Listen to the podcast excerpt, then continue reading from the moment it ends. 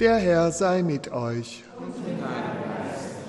Wir hören aus dem heiligen Evangelium nach Johannes. In jener Zeit war ein Mann krank, Lazarus aus Bethanien, dem Dorf, in dem Maria und ihre Schwester Martha wohnten. Maria ist die, die den Herrn mit Öl gesalbt und seine Füße mit ihrem Haar abgetrocknet hat. Deren Bruder Lazarus war krank. Daher sandten die Schwestern Jesus eine Nachricht. Herr, dein Freund ist krank. Als Jesus das hörte, sagte er, diese Krankheit wird nicht zum Tod führen, sondern sie dient der Verherrlichung Gottes. Durch sie soll der Sohn Gottes verherrlicht werden, denn Jesus liebte Martha, ihre Schwester und Lazarus.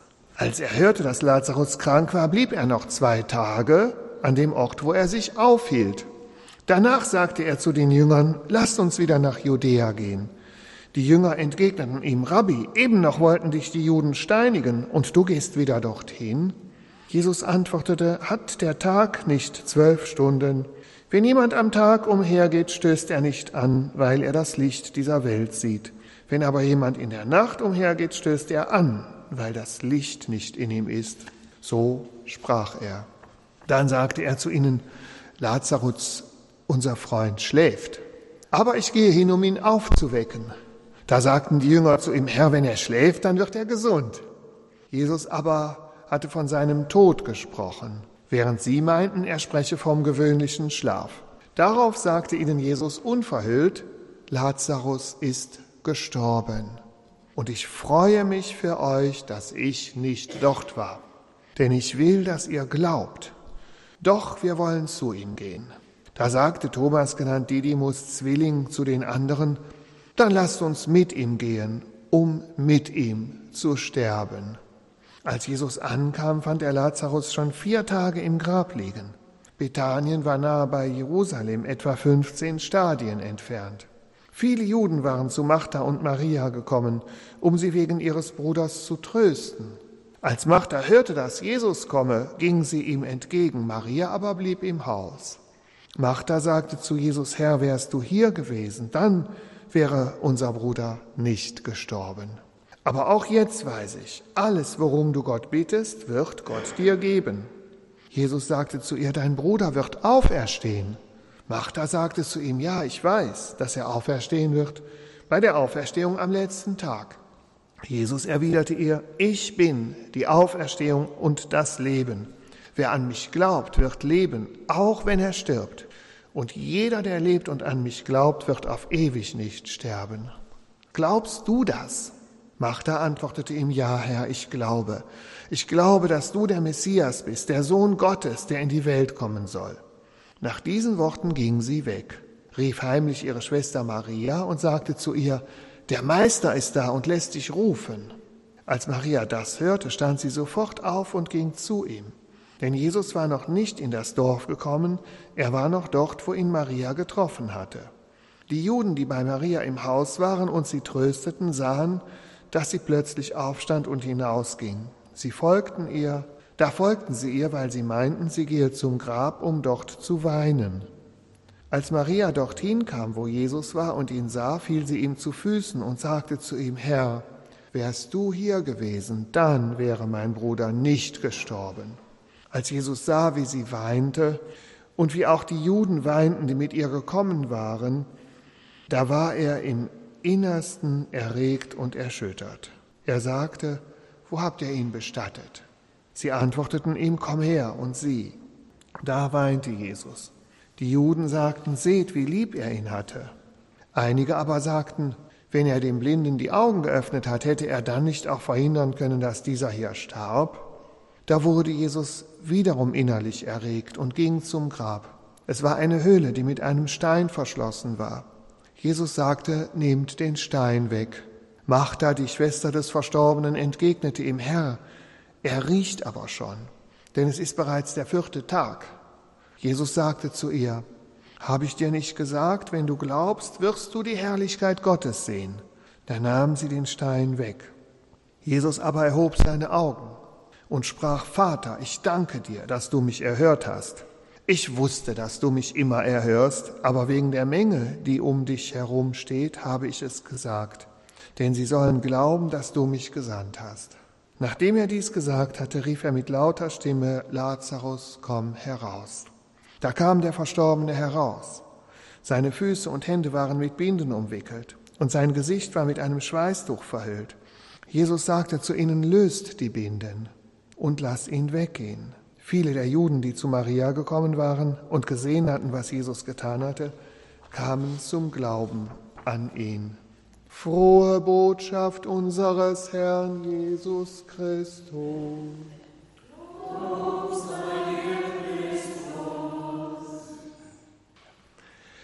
Ja, liebe Schwestern und Brüder, ich möchte gerne an also ein Element, einen Aspekt von unserem Evangelium erläutern oder betonen, und zwar das Zögern von Jesus. Jesus bleibt zwei Tage noch, bevor er zu Lazarus hingeht. Alle kannten Jesus, alle wussten, dass Jesus Kranke heilt. Er hatte schon viele Kranke geheilt. Es ist ja schon gegen Ende seines öffentlichen Wirkens, kurz vor der Kreuzigung. Man hatte ja schon Angst, man ging nicht mehr nach Jerusalem, weil Jesus verfolgt wurde. Und trotzdem, Jesus wartet extra noch zwei Tage, bis Lazarus gestorben ist und geht dann erst. Und dann sagt er auch noch, ich bin froh für euch, dass es so gekommen ist. Also es war der Plan Gottes, es war nicht, dass Gott ohnmächtig wäre oder dass er Angst gehabt hätte, nach Jerusalem zu gehen. Es war auch nicht Lieblosigkeit oder Desinteresse. Es war Gottes Plan, es sollte genau so passieren.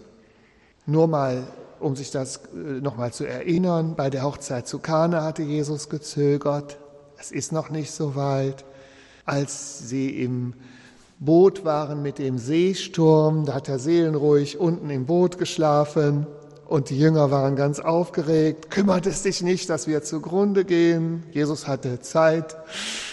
Oder auch bei der Brotvermehrung, da sagte er, ja, was machen wir jetzt mit dem Essen? Und dann die Jünger sind ratlos, wissen nicht, wie sie äh, das Problem lösen sollen.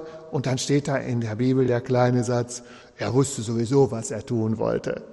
Also Jesus hat einen Plan und dieser Plan, der beinhaltet aber das Zögern Gottes. Und wir, die betenden Menschen, wir erleben das ja auch. Und ganz ehrlich finden wir das auch unfair. Warum wird das Zögern Gottes, wenn wir doch um Hilfe bitten, wenn wir doch in Not sind, warum gehört das zum Plan Gottes? Warum kann Gott nicht sofort helfen? Warum müssen wir erst immer warten? Die zwei Tage, die da angedeutet sind, er blieb noch zwei Tage da. Da soll natürlich der Hörer sofort schalten und sagen, genau, am dritten Tage ist er auferstanden. Ne? Karfreitag, die Kreuzigung, Kar-Samstag, der zweite Tag und Ostersonntag kommt die Hilfe Gottes. Jetzt gibt Jesus eine Antwort, warum das so ist. Jesus sagt, Dadurch soll Gott verherrlicht werden.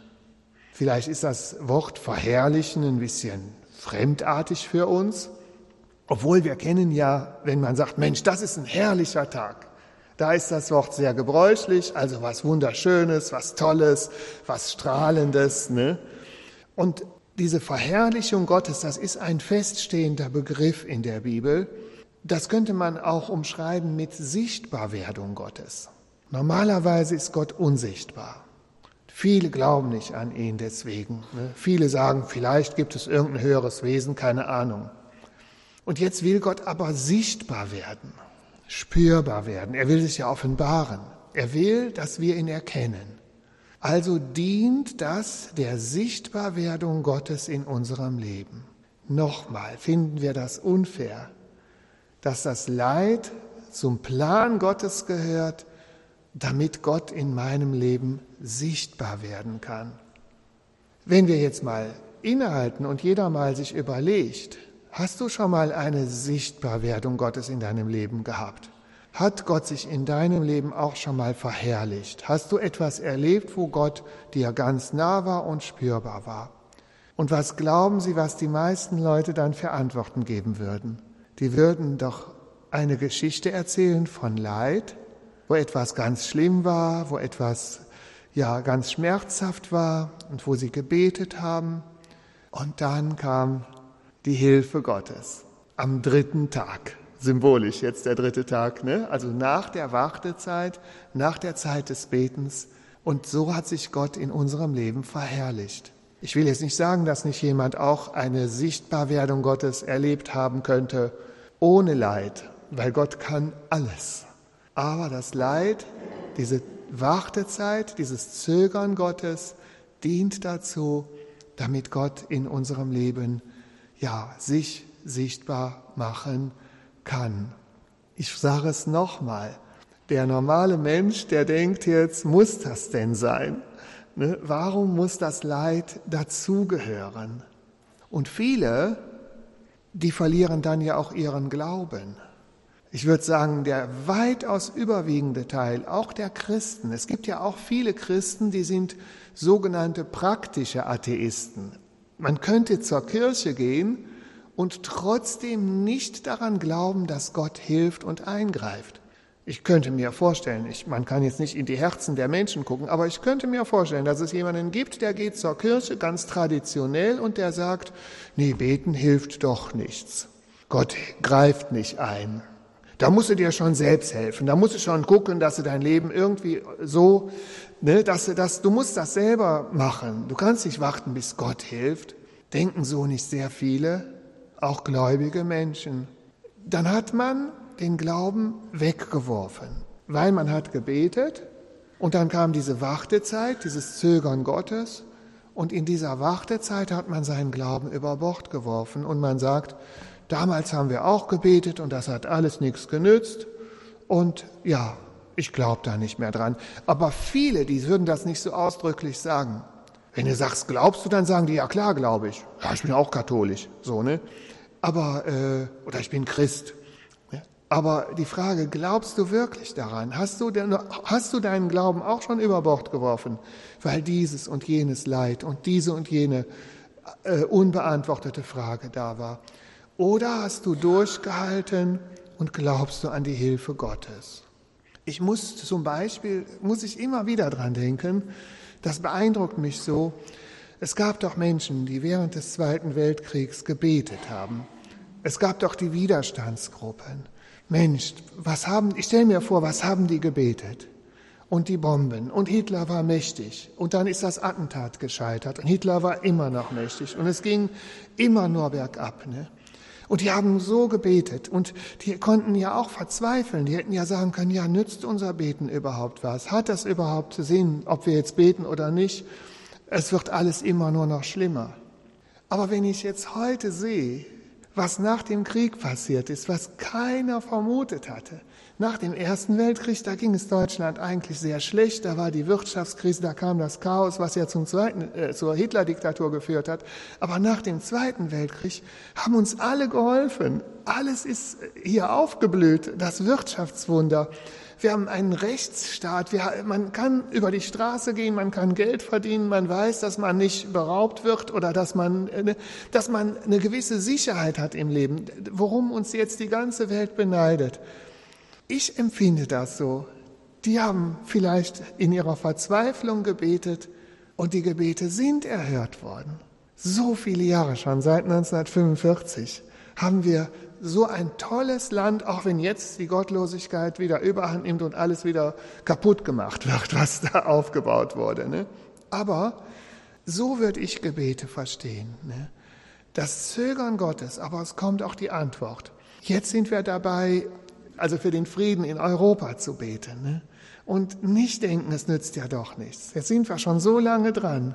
Wir haben auch gebetet, dass die Pandemie aufhört. Ne? Und ich sehe das nicht so verzweifelt. Wenn viele Menschen ihre Gebete in die Waagschale legen und nicht die Flinte ins Korn schmeißen und nicht sagen, es nützt ja doch nichts, sondern wir machen weiter.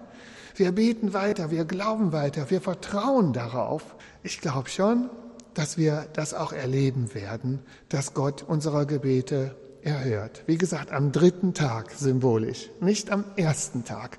Und trotzdem hat Jesus, damit man da nicht anfängt zu zweifeln, in dem Gleichnis mit der Witwe, die den Richter so bestürmt, das hat Jesus extra für uns gesagt. Irgendwann gibt der Richter nach, egal ob die Witwe recht hat oder nicht. Und er sagt, unverzüglich wird Gott seinen Auserwählten Recht verschaffen. Das heißt, das sagt Jesus absichtlich, damit wir wissen, schon am Tag eins meiner Gebete hört Gott meine Gebete, das ist unverzüglich. Also, wenn ich jetzt für etwas bete, dann hört Gott sofort meine Gebete. Unversöglich fängt Gott an, die Lösung, die Hilfe zu schicken. Es kann dann trotzdem sein, dass es etwas dauert. Aber es ist kein Tag, den ich gebetet habe, umsonst. Ich stelle mir es immer so vor, wie wenn ich ein Glas volllaufen lasse. Der erste, ich schütte immer ein bisschen mehr rein. Irgendwann läuft es über. Vielleicht sehe ich es dann erst, wenn es überläuft. Aber jedes Gebet hat das Glas ein bisschen voller gemacht. Jedes Gebet bringt uns näher zum Frieden. Und vielleicht noch abschließend einen sehr schönen Satz, den Paulus dazu gesagt hat. Zum Thema ist es unfair, dass Gott unsere Leiden mit einkalkuliert und einplant, damit seine Herrlichkeit sichtbar wird. Paulus hat gesagt, die Leiden dieser Zeit stehen in keinem Verhältnis zu der Herrlichkeit Gottes, die an uns sichtbar werden soll. Also Paulus sagt, der Preis ist nicht zu hoch. Das Opfer ist nicht zu groß. Das Schöne, was Gott uns einmal schenkt, ist so viel mehr als das Opfer, was wir vorher bezahlen. Irgendwann werden wir wahrscheinlich zurückschauen, spätestens wenn wir im Himmel sind, und ich vermute, dass wir dann all unser Jammern und Klagen ganz schön bedauern werden. Wir werden dann sagen, Mensch, es war es doch alles wert. Ne? Und da hast du so genörgelt, da hast du so gemeckert, da hast du so geklagt, da hast du gesagt, warum hilft Gott nicht, warum zeigt sich Gott nicht. Ne? Aber das Leiden, das ist im Vergleich zu dem Schönen, was kommt, ist so klein, dass wir alle sagen, lieber Gott, gut, dass du es so gemacht hast. Wir werden nachher sagen, gut, dass es so gekommen ist. Also im Vergleich zu dem Guten war es dann doch nicht. Ich weiß, es gibt ganz schlimme Situationen, es gibt ganz großes Leid.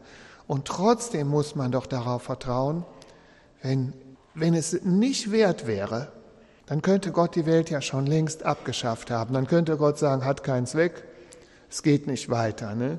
Aber jeder Tag, den die Welt besteht, heißt doch, dass Gott sagt, es lohnt sich.